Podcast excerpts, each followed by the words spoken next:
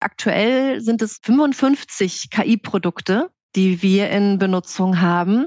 Und das sind halt eben über 30 Milliarden Forecasts, die wir da jede Woche auch durchführen. Ähm, also es ist schon eine sehr beachtliche äh, Anzahl an Produkten, die wir da schon, schon live haben und nutzen zum Anfang, als es losging, haben wir auch gesagt, hm, bitte keine Unternehmensdaten eingeben. Und jetzt haben wir eine sehr schöne Lösung gefunden. Wir haben ja unser eigenes OG ChatGPT, also unser Otto Group ChatGPT, dass wir sicherstellen können, dass die Daten halt bei uns bleiben und nicht genutzt werden, um das äh, System auch zu trainieren wieder. Wir wollen unsere KundInnen eben auch transparent darüber informieren. Und deswegen haben wir eben auch gesagt, so diese 55 KI-Produkte stellen wir auch ganz transparent äh, zur Verfügung, dass jeder das auch einsehen kann. Das ist uns sehr wichtig. Und wir haben auch einen Inkubator, unser Inc. AI Team. Und da dürfen unsere oder dürfen, können unsere Kolleginnen und Kollegen aus den Fachbereichen eben Vorschläge einbringen und können sagen, so, ähm, ich habe jetzt die und die Idee, die würde entweder vielleicht den wirtschaftlichen Nutzen bringen oder die Kosten einsparen oder ähm, die Arbeitserleichterung bringen es ist natürlich auch so, dass es eine große Diskussion um Risiken äh, gibt von äh, KI. Und das ist ja tatsächlich so, dass die EU äh, vor ein paar Wochen sozusagen die ersten Ansätze für einen Gesetzentwurf zur Regulierung von KI-Anwendungen auf den Weg gebracht hat. Ne? Ist das bei euch dann auch ein großes Thema? Jetzt fragt man sich natürlich, wenn man so lange da dran ist, wie, wie kommt man jetzt an die Produkte? Entwickelt ihr die selber oder Habt ihr externe IT-Firmen, die das für euch bauen? Nehmt ihr da die ganz großen Dienstleister, die heute auch im Gespräch sind? Wie kommt man an diese 55 Produkte? Herzlich willkommen zu den EHI Retail Insights, der Podcast des Kölner Handelsforschungsinstituts EHI. Mein Name ist Michael Gerling und ich moderiere zusammen mit meinen Kolleginnen unseren Podcast. Wir sprechen mit Persönlichkeiten aus der Handelsbranche über Themen und Hintergründe, über harte Fakten, aber auch über persönliche Dinge. Bevor ich unseren heutigen Gast vorstelle, möchte ich mich bei unserem Supporter des Monats bedanken. Lufthansa Industry Solutions. Lufthansa Industry Solutions ist ein führender IT-Dienstleister. Mit branchenübergreifendem Know-how bieten sie innovative Lösungen und Services in den Bereichen KI, Cloud, IoT, SAP und Sustainability für den Handel und die Konsumgüterindustrie. Heute sprechen wir über Digitalisierung, IT und vor allem über künstliche Intelligenz. Und das mit einer Vertreterin des größten deutschen Online-Händlers, Dr. Friederike Fritsche. Friederike ist Tech-Ambassador bei Otto. Otto muss ich wohl kaum vorstellen. Die Otto Einzelgesellschaft mit Sitz in Hamburg ist Teil der international tätigen Otto Group und beschäftigt deutschlandweit rund 6000 Mitarbeiter und Mitarbeiterinnen. Mit einem Sortiment von mehr als 17 Millionen Artikeln und 19.000 Marken von über 6000 Marktplatzpartnern ist Otto der größte deutsche Onlineshop. Der E-Commerce-Anbieter erzielt mit 11,3 Millionen aktiven Kundinnen und Kunden im Geschäftsjahr 2022-2023 einen Umsatz von 6,3 Milliarden Euro. In Hochphasen gehen bei Otto bis zu 10 Bestellungen pro Sekunde ein. Jede zweite Waschmaschine, die im Internet bestellt wird und jeder dritte online georderte Fernseher kommt von Otto. Hallo Frederike, schön, dass du heute bei uns bist. Hallo, vielen lieben Dank für die Einladung. Du bist ja schon seit 2015 für Otto aktiv und vielleicht erzählst du uns mal ein bisschen, was du eigentlich vorher gemacht hast. Was ich vorher gemacht habe, ja, sehr gerne. Ähm, also direkt davor war ich beratend tätig für ähm, Helmholtz und Max Planck und das Deutsche Luft- und Raumfahrtzentrum und war da im Bereich Entrepreneurship, also Unternehmensgründung tätig und äh, habe dort den WissenschaftlerInnen geholfen, Ausgründung durchzuführen. Und davor war ich auch an der Uni tätig im Bereich Entrepreneurship und habe da auch promoviert. Ah, das Deutsche Luft- und Raumfahrtzentrum hat doch seinen Sitz in Köln-Porz. Genau, genau. Da bin ich sehr viel gependelt. Dann bist du ja bestens mit unserer Stadt vertraut. Ja, genau. Hab da auch als Zweitwohnsitz tatsächlich gewohnt in der Zeit. Bin immer zwischen Hamburg und Köln gependelt. Cool. Äh, wir waren mal mit dem EHI auf einer, wir machen immer so ein Event vor der Weihnachtsfeier und da waren ja. wir tatsächlich mal da und haben uns das alles zeigen lassen. Super interessant. Spannend, Total spannend. spannend. Richtig spannende Themen. Also wenn man sich überlegt, das sind ja die WissenschaftlerInnen des Landes, die wirklich äh, federführend sind und ähm, ganz, ganz spannende Projekte. Man darf immer nicht drüber reden natürlich, ne? aber ähm, das ist wirklich, war eine sehr, sehr spannende Zeit. Sehr cool. Bei Otto bist du jetzt seit zwei Jahren und zwar als Tech Ambassador. Genau, also ich bin seit zwei Jahren Tech Ambassador, bin aber tatsächlich schon seit acht Jahren bei Otto. Tech Ambassador hört sich ja toll an. Ne? So in der Politik sind ja Botschafter eigentlich immer so die Brückenbauer. Ja? Also sie vertreten ihr Land in der Welt, ja, in einem Zielmarkt und helfen natürlich auch dem eigenen Land zu verstehen, was außerhalb der eigenen Grenzen so äh, vor sich geht. Ist das so in etwa auch deine Aufgabe als Ambassador bei Otto? Ja, das ist eigentlich eine ganz gute Beschreibung. Ne? Also der, ähm, meine Aufgabe ist, also dass ich ganz gerne nach außen zeigen möchte, Otto ist ein modernes Tech-Unternehmen. Wir sind kein veraltetes Katalogversandhaus und wir haben ganz, ganz viele moderne Tech-Themen und die trage ich nach draußen und zeige auch nach draußen, was wir alles Schönes machen und bringe natürlich auch Themen von draußen mit rein. Und deswegen ist dann der ganz starke Netzwerkgedanke auch dabei und die Themen eben auch von, ein, von A nach B. Also im Grunde genommen, was du auch gesagt hast, eine Botschafterin. Ähm, des Unternehmens, aber eben in beide Richtungen. Ja, heute geht es vor allen Dingen darum, dass wir ein bisschen was erfahren, also deine Botschaftsfunktion nach außen äh, nutzen. Äh, du wirst wahrscheinlich von uns heute kaum was lernen. Ähm. Ach, wieso? Sag das nicht. Aber Natürlich. Man lernt immer was. wir werden sehen. Also ich kann mir auf jeden Fall vorstellen, dass ihr bei Otto sehr, sehr viele Digitalisierungsprojekte am Start habt. Und vielleicht kannst du uns zum Einstieg mal ein bisschen sagen, was so die wichtigsten Projekte sind, die gerade auf deinem Tisch liegen? Ja, also grundsätzlich, ne, du hattest es ja von eingangs äh, äh, erzählt, die Zahlen sind ja wirklich beeindruckend, wie wir uns jetzt gewandelt haben, auch zur Plattform. Also das ist ja wirklich jetzt so das größte Projekt, was aktiv läuft wo wir schon Riesenmeilensteine erreicht haben und ähm, ja auf der Zielgeraden sind. Was natürlich dazu beiträgt oder beitragen kann, dass das ganze Thema auch schneller vorangeht, effizienter vorangeht, ist natürlich künstliche Intelligenz. Also da sind wir schon seit Jahren mit dabei und ganz im Speziellen und im Neuen ist auch das Gen AI-Thema für uns sehr, sehr spannend. Okay, vielleicht kannst du es nochmal kurz erklären, weil vielleicht nicht jeder äh, Hörer weiß, was generative äh, KI eigentlich bedeutet. Ja, also generative KI ist im Grunde genommen, dass die KI, also in dem Chat-GPT, glaube ich, ist für jeden äh, ein guter Begriff, dass die KI selbstständig eben Texte auch in dem Moment generiert. Ja. Vielleicht ist das so das einfachste Beispiel, was, äh, womit vielleicht jeder was mit anfangen kann. Genau. Das heißt ja im Prinzip, ne, also auf der einen Seite greift man zu auf umfassendes Wissen, ja, also auf genau. Datenbanken, die irgendwo vorhanden sind, aber dann hat die KI die Fähigkeit sozusagen aus vorhandenem Wissen neue Dinge zu generieren. Neue ja, Dinge ist, zu ja, generieren. So, dann habe ich es genau. verstanden. Künstliche Intelligenz ist wirklich ganz, ganz oben auf der Liste. Was steckt denn so dahinter? Äh, gibt es da mehrere Projekte oder gibt es da eins wie Textgenerierung? Hast du ja gerade schon angesprochen. Genau. Nee, also wir haben tatsächlich aktuell sind es 55 KI-Produkte, oh, wow. die wir in Benutzung haben. Und das sind halt eben über 30 Milliarden Forecasts, die wir da jede Woche auch durchführen. Ähm, also es ist schon eine sehr beachtliche äh, Anzahl an Produkten, die wir da schon, schon live haben und nutzen. Ja, also ihr sprecht von Produkten. So manchmal ist ja die Vorstellung vom Produkt irgendwas, was man anfassen, essen oder benutzen oder hinstellen kann. Aber wenn ihr vom Produkt in der KI sprecht, dann sprecht ihr von Software. Ja, absolut, genau. Also das ist dann in dem Moment, ist das aus der Entwicklersicht, äh, ist das dann ein, ein Produkt. Okay, genau, und das, nicht aus der Kundensicht, genau. Ja, ja, okay, das können wir gleich nochmal drauf zurück, ne, wie das alles so mhm. entsteht und wer das macht und so. Aber äh, du hattest am Anfang gesagt, ja, äh, KI ist jetzt für uns kein ganz neues Thema. Wir sind da schon mhm. länger dran. Was, was heißt denn das? Also für mich ist das relativ neu, weil ich, ich, ich würde sagen, das Jahr 2023 war das Jahr, wo KI das absolute Thema, dominierende Thema war.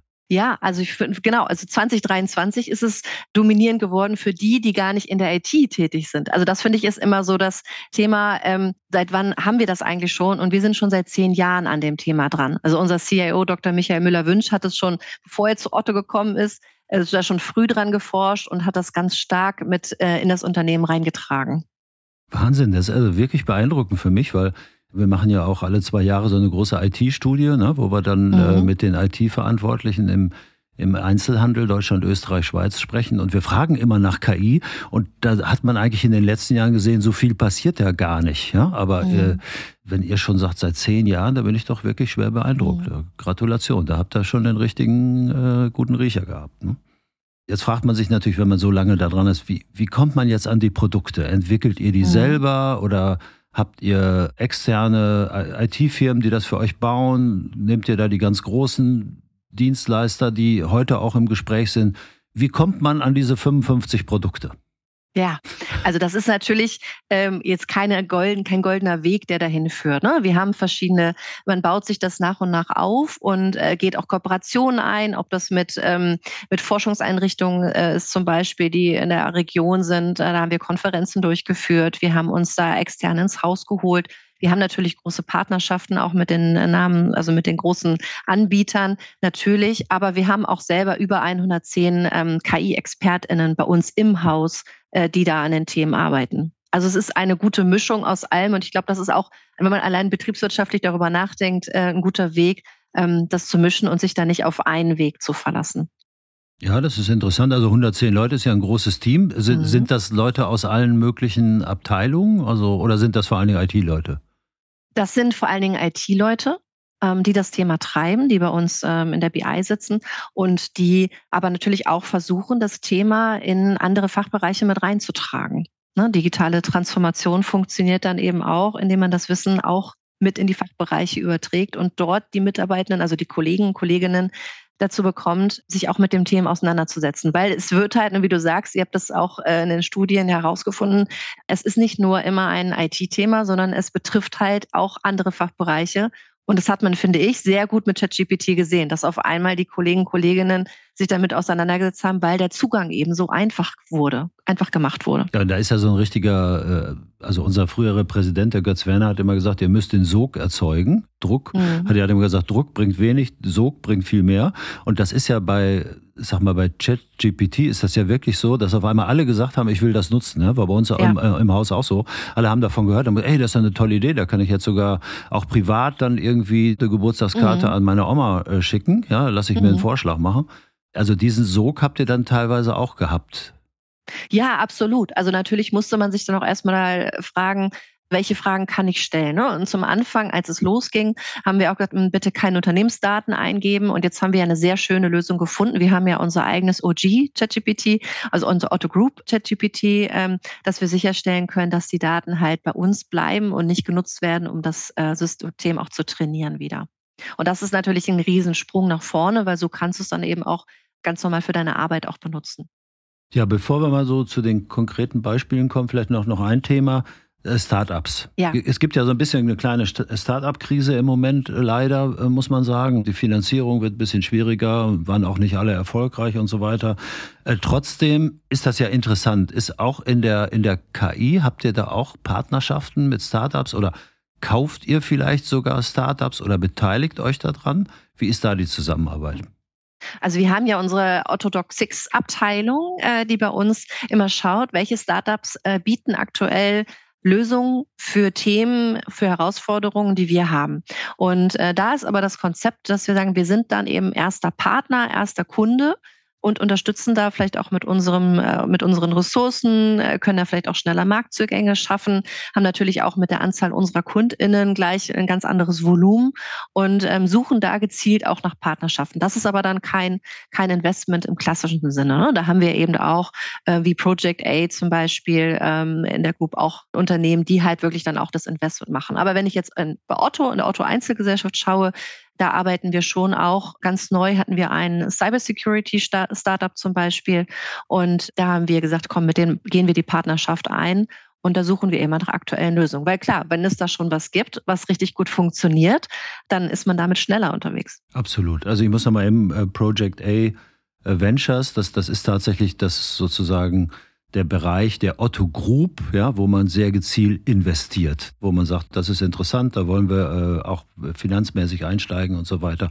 Sind ja auch schon ein paar große Sachen bei rausgekommen. Ne? Aber das genau, absolut, für ja. euch ist eher der Weg Partnerschaften und das andere macht die Group dann. Genau, ne? also da mhm. musst du halt immer wirklich dann auf die Otto Einzelgesellschaft schauen. Ne? Dass Project A da auch äh, in Unternehmen investiert, die natürlich für Otto nachher auch interessant sein können. Das steht ganz außer Frage. Das kann natürlich auch, kann natürlich auch sein. Aber so jetzt erstmal, um gezielt äh, bei uns in der Otto 1 Einzel das durchzusetzen, ähm, ist halt die Orthodox Six Abteilung äh, die Ansprechstelle äh, für Startups. Ja, super. Ja, äh, Frederike, danke erstmal. Jetzt mal ein bisschen so zu den Anwendungen. Ja, da hast du ja schon mal gesagt, wir haben da diese äh, ganzen großen äh, Projekte.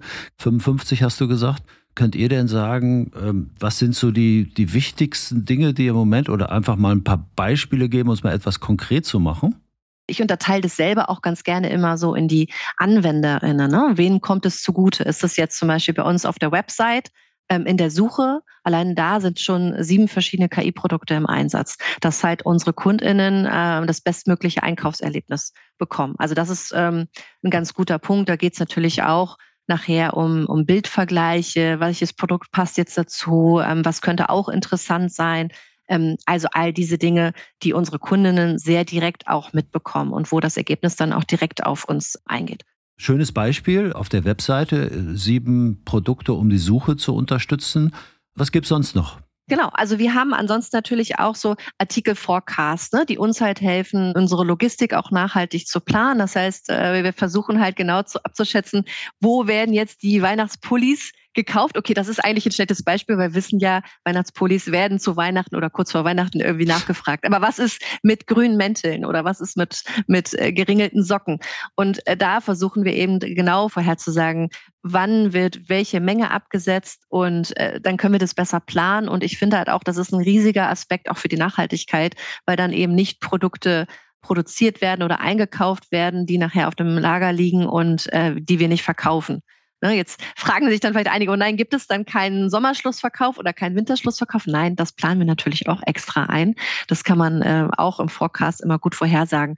Also diese diese Vorhersagen aufgrund der riesigen Daten, die wir einfach haben, das ist ein riesiges Asset und da kann man viel besser steuern und auch nachhaltiger planen. Das ist auch nochmal so ein, so ein Riesenpunkt. Sehr schönes Beispiel. Also das ist zum Beispiel in unseren Befragungen auch ein Thema, was wir häufiger gehört haben. Also in dem mhm. Forecast und Replenishment, Absatzprognose, äh, Bestellsystem, genau. Nachschubversorgung, genau. da sind viele dran. Bei euch ist jetzt natürlich noch, haben wir ja drüber gesprochen, das ganze Thema Marktplatz, wo ihr mit so vielen externen Kunden zusammenarbeitet, da kann ich mir auch vorstellen, dass es da Themen gibt, wo ihr sagt, äh, da kann uns die KI auch weiterhelfen. Absolut, absolut. Da sprichst du eins meiner Herzensthemen an, weil es ist äh, oftmals diskutiert man immer und sagt, ja, bei KI muss man eben auch über Ethik nachdenken. Und hier haben wir ein Produkt, was uns halt hilft, unsere ethischen Grundsätze durchzusetzen. Ne? Wir haben eben verschiedene oder eben viele Partner, du hast es vorhin die Zahlen genannt, die eben ihre Produkte selbstständig hochladen können. Und wir haben als Plattform bestimmte Grundsätze und wollen einige Produkte nicht sehen. Also ich glaube, über rassistische Inhalte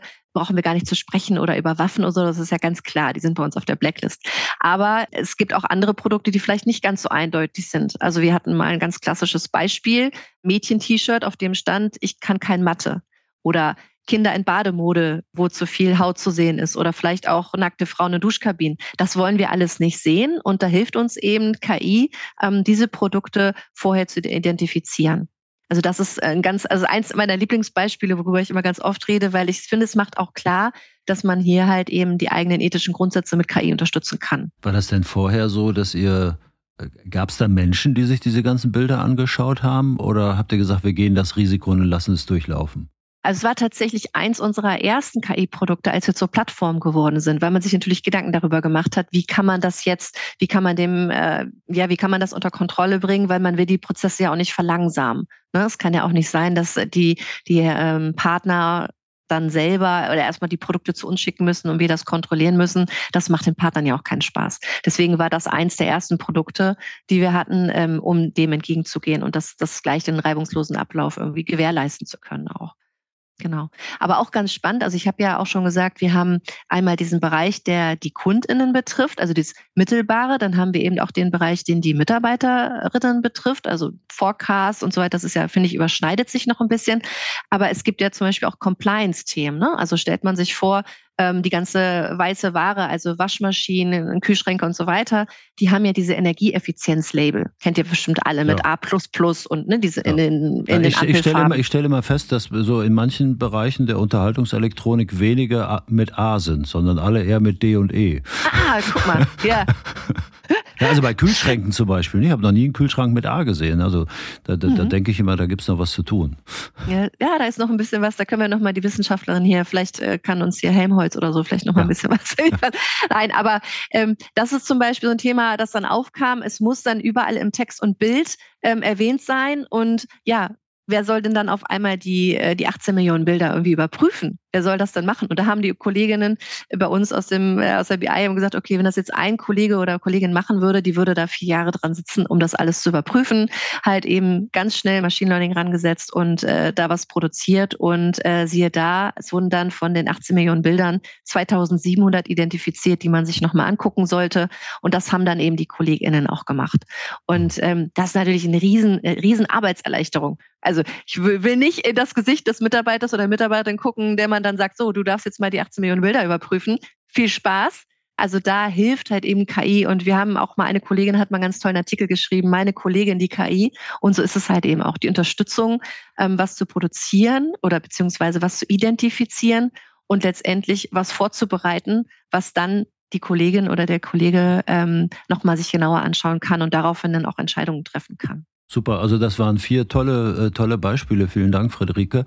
Äh, ich hätte jetzt eigentlich Lust, irgendwie die anderen 51 auch nochmal durchzugehen, aber äh, ich, ich befürchte, dann wird uns irgendwie die Redaktion hier dazwischen funken. Ja, ja das kann ähm, sein. Ja. Aber, Machen wir im Nachgang ja, irgendwann genau, mal. Ne? Genau. Es gibt ja viele Möglichkeiten, sozusagen die Dinge mal zu besprechen und dann kommen wir da nochmal drauf zurück. Aber das waren sicher vier wirklich wunderbare Beispiele. Jetzt hat man ja schon gesehen, bei manchen Themen ja, ne? also wenn man wenn eine 18 Millionen Bilder durchgeben muss, ne? das ist ist ein Riesenaufwand. Da stellt man sich natürlich die Frage, müssen denn solche KI-Projekte, müssen die immer diesen harten wirtschaftlichen Nutzen haben oder, oder, oder wie geht man daran? Oder hat man auch sowas wie ein Lab? Ja, also wir sind ja auch hier Podcast mhm. EHI Lab, mhm. ja, wo man Neues ausprobiert und einfach sagt, machen wir einfach mal und gucken dann.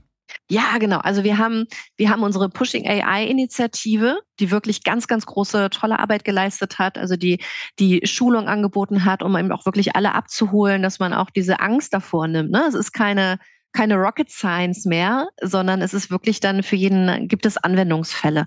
Und wir haben auch einen Inkubator, unser Inc AI Team, und da dürfen unsere oder dürfen können unsere Kolleginnen und Kollegen aus den Fachbereichen eben Vorschläge einbringen und können sagen, so, ähm, ich habe jetzt die und die Idee, die würde entweder vielleicht den wirtschaftlichen Nutzen bringen oder die Kosten einsparen oder ähm, die Arbeitserleichterung bringen und ähm, dürfen das in einem One-Pager vorschlagen und dann setzt sich das Inc. AI-Team auch wie so ein Startup-Inkubator, ich liebe das Team, zusammen und, ähm, und überlegt, ob sie das umsetzen können. Aber die haben noch eine Bedingung.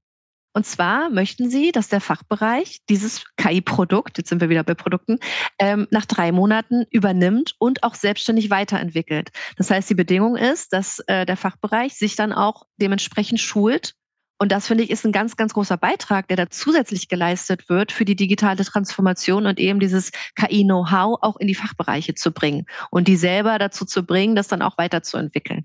Das finde ich ist ein, ein ganz, ganz großer Bereich. Die haben in den letzten zwölf Monaten 14 Produkte live bekommen. Und das ist also eine Geschwindigkeit und äh, also eine Power, die dahinter steht. Das ist schon sehr, sehr beeindruckend. Jetzt kann ich mir vorstellen, dass man da in dem Bereich auch, auch ziemlich große Anforderungen an die Zusammensetzung der Teams hat. Weil da, da kommen ja viele mhm. Dinge zusammen. Ne? Auf der einen Seite, sag ich mal, man muss erstmal das Gespür haben, was ist überhaupt eine Aufgabe. Also da mhm. ist irgendwo ein bisschen Kreativität und äh, Innovation gefragt. Auf der anderen Seite hast du ja gesagt, die Dinge müssen dann auch nach drei Monaten irgendwo in die Fachbereiche rein. Ja? Also das heißt, da geht es auch um schnelle Umsetzung. Wie ist denn das so mit euren Teams? Wie sind die zusammengesetzt? Habt ihr da bestimmte Anforderungen, damit das auch von der, von der menschlichen Seite dann von der Besetzung her funktioniert? Generell ähm, ist es so, dass du natürlich immer schauen musst bei jedem Produkt, was brauchst du jetzt? Welche einzelnen Rollen sind notwendig in dem Projekt und in welcher Phase steckst du gerade? Ne? Bist du noch eher so in der Implementierungsphase oder Umsetzungsphase oder in der, in der Phase, dass das Produkt dann eben auch äh, weiterentwickelt werden soll?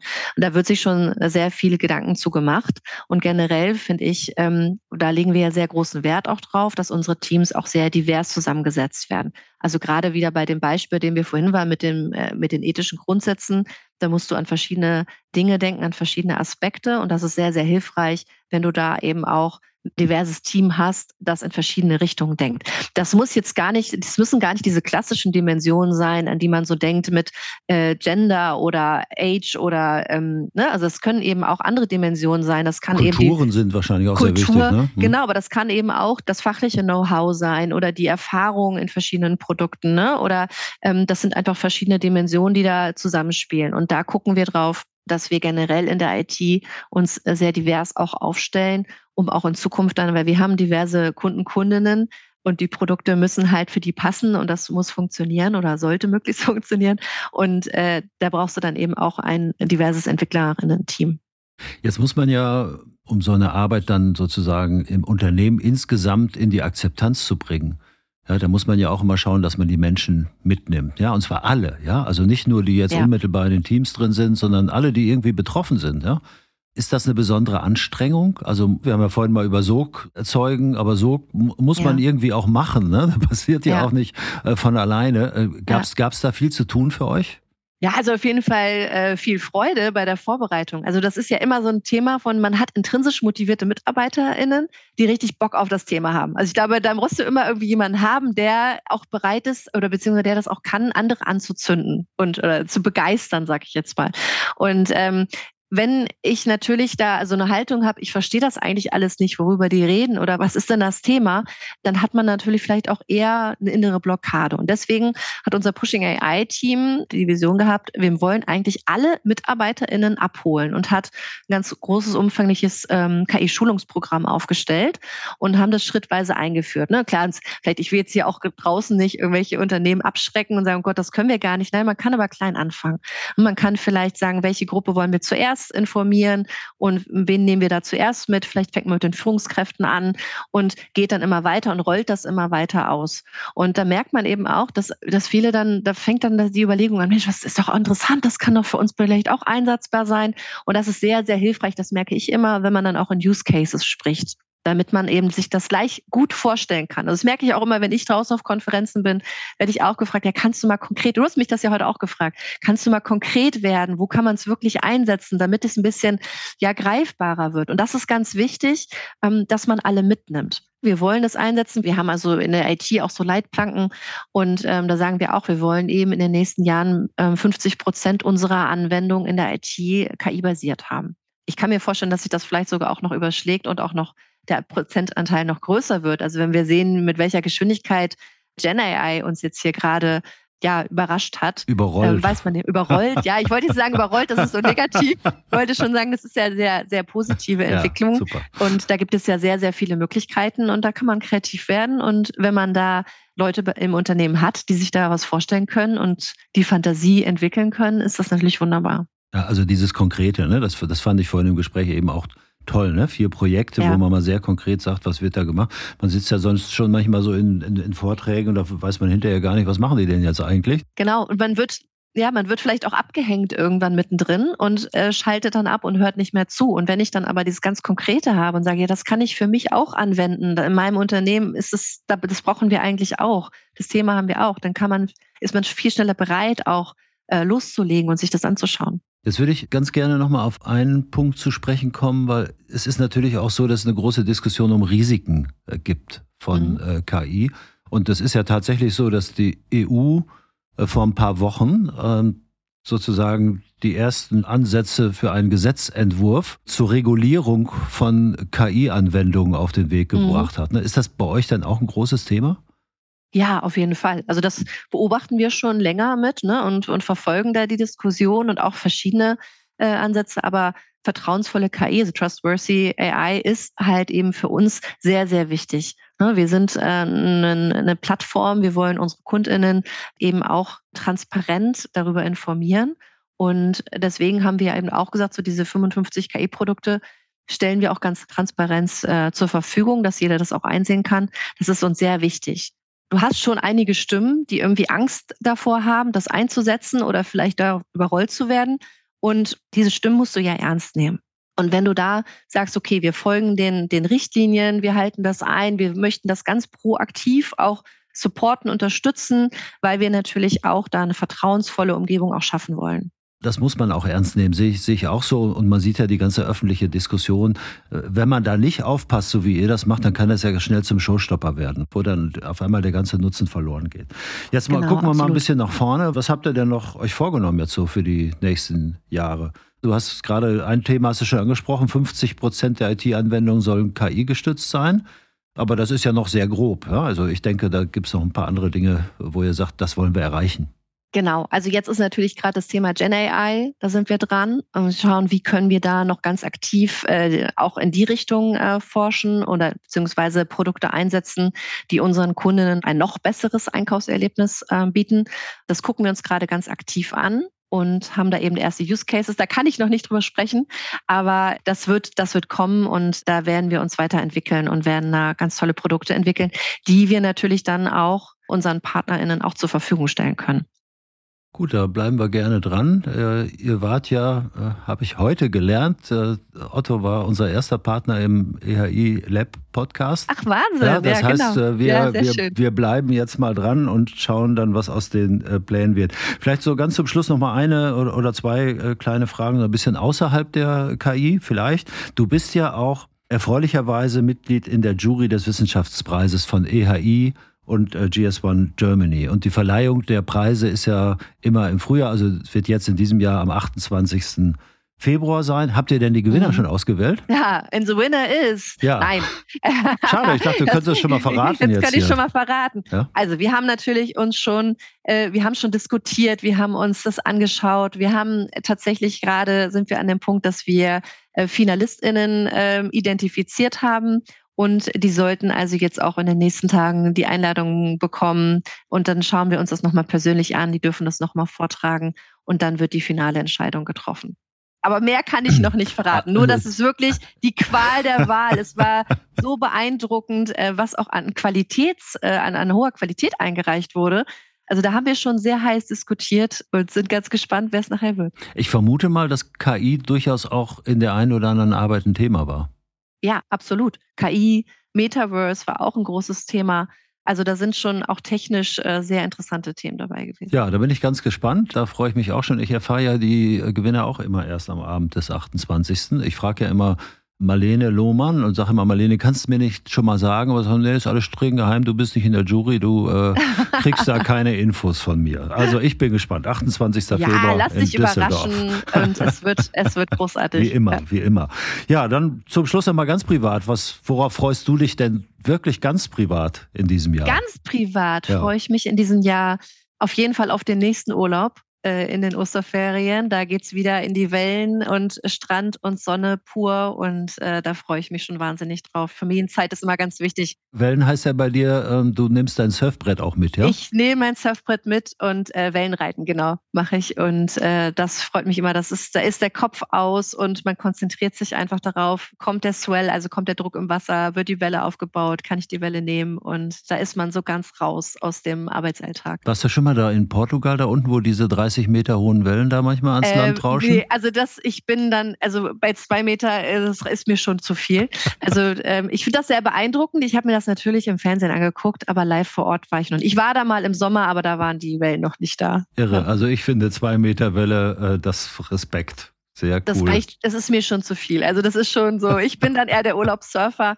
Äh, mein Mann ist dann eher der, der dann wieder einen neuen Trick lernen möchte im Urlaub und äh, ich habe einfach Spaß sag ich Ja, immer. dann also wir wünschen dir, dass deine Wünsche in Erfüllung gehen. Schön, dass du heute bei uns warst, dass du uns äh, so tief hast reingucken lassen in das, was ihr bei Otto insbesondere mit der künstlichen Intelligenz so macht, welche Beispiele es gibt und wie ihr organisiert seid. Ganz, ganz toll. Weiterhin viel Erfolg und vielen Dank, Friederike. Vielen lieben Dank, dass ich heute dabei sein durfte. Das war Folge 95 der EIE Retail Insights. Wir sprechen in unserem Podcast jeden Monat mit Händlern, Dienstleistern und forschenden Kolleginnen und Kollegen über aktuelle Projekte und Studienergebnisse. Am besten, ihr abonniert unseren Podcast und verpasst keine Folge mehr. Meine Zeit als Co-Moderator geht jetzt zu Ende. Ich hoffe, ich konnte Caro Martens während ihrer Elternzeit würdig vertreten. Mir hat es ganz viel Spaß gemacht. Ich habe tolle Menschen kennengelernt und ganz viel gelernt. Ich möchte mich bedanken bei allen Hörerinnen und Hörern, bei den vielen tollen Gästen und natürlich bei diesem wunderbaren Team im EHI Lab, das alles so toll organisiert und vorbereitet hat. Vielen Dank und ein wunderbares Podcastjahr 2024.